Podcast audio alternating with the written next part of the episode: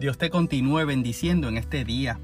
Le doy las gracias al Señor porque me regalas este tiempo para compartir contigo lo que Dios está haciendo en mi vida.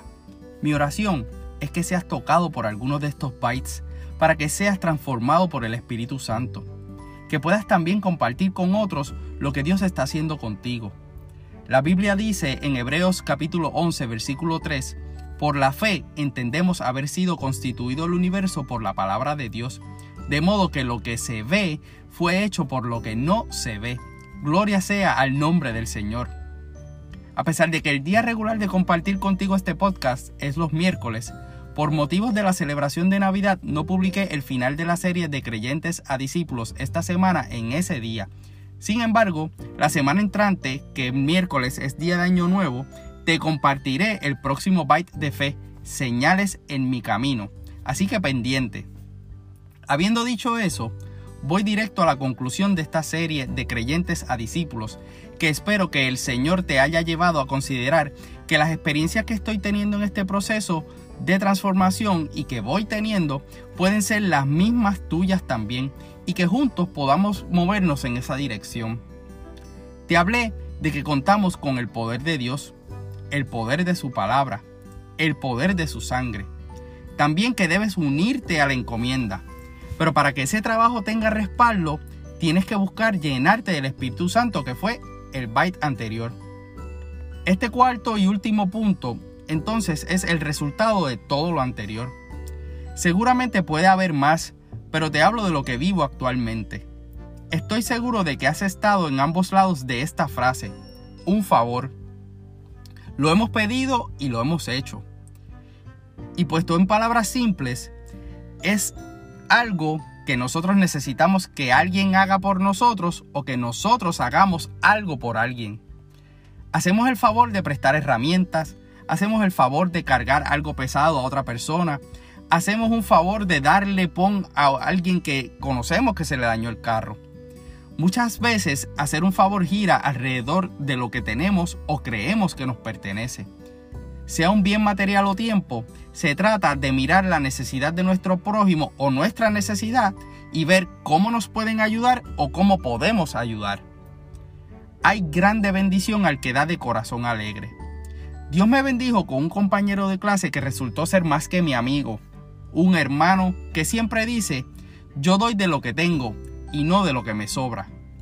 La mayordomía que él ejerce sobre sus cosas materiales es de total desprendimiento. Él reconoce que lo que tiene no le pertenece, le ha sido dado por la gracia y misericordia de Dios. En esa línea, pues se pasa haciendo favores, y aunque puede en esos momentos quejarse alguna que otra vez, en su corazón hay algo más grande que la queja como para seguir ayudando al que necesita. Y cuando lo hace, lo hace con sencillez de corazón. Como discípulos, la alegría y la sencillez tienen que ser marcas visibles. Como discípulos tenemos que ejercer una mayordomía de nuestros bienes y de nuestro tiempo que nos permitan tener favor con todo el que tengamos algún tipo de interacción. Reconocemos que lo que tenemos no es nuestro, que solo somos administradores. Y es que esa palabra tan comúnmente usada, favor, su significado me ha volado la cabeza.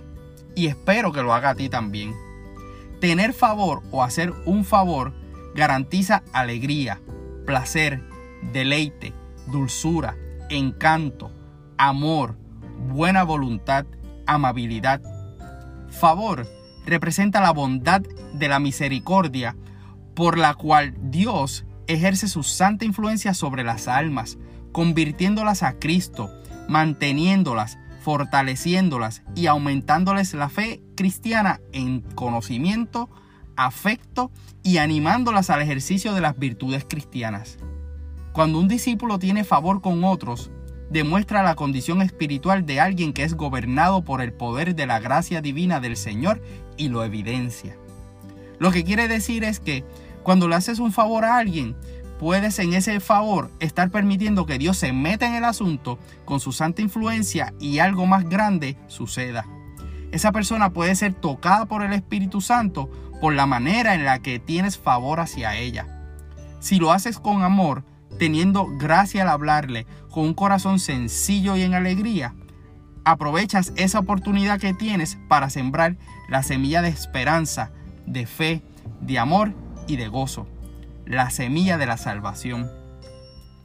Ninguna de estas cosas tiene valor económico, pero tienen un precio que ya fue pago y que podemos dar a otros por gracia, así como por gracia lo hemos recibido. Hubo uno que tuvo favor con nosotros. Demostró ser gobernado por el Padre en los cielos, que derramó su gracia y poder sobre él de tal manera que el favor que tenía por todo el que se acercaba a él a pedirle, o él se acercaba a darle, era transformado. Celebramos su nacimiento esta semana. Su nombre es Jesús.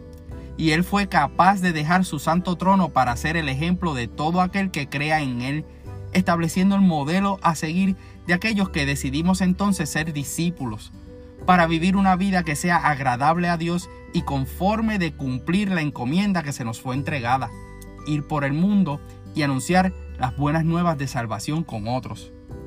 Él se encargará de añadir día a día a esos que han de ser salvos. Así lo dice la Biblia en Hechos capítulo 2, versículo 47, y yo lo creo.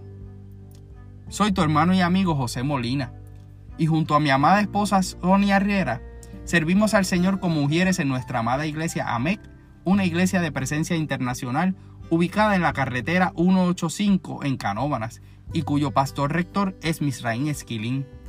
Si no tienes dónde congregarte, te invitamos a la nuestra. También puedes conectarte a través del internet en iglesiaamec.org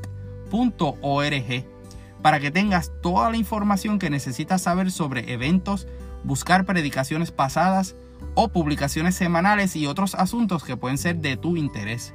Deseamos que Dios te bendiga.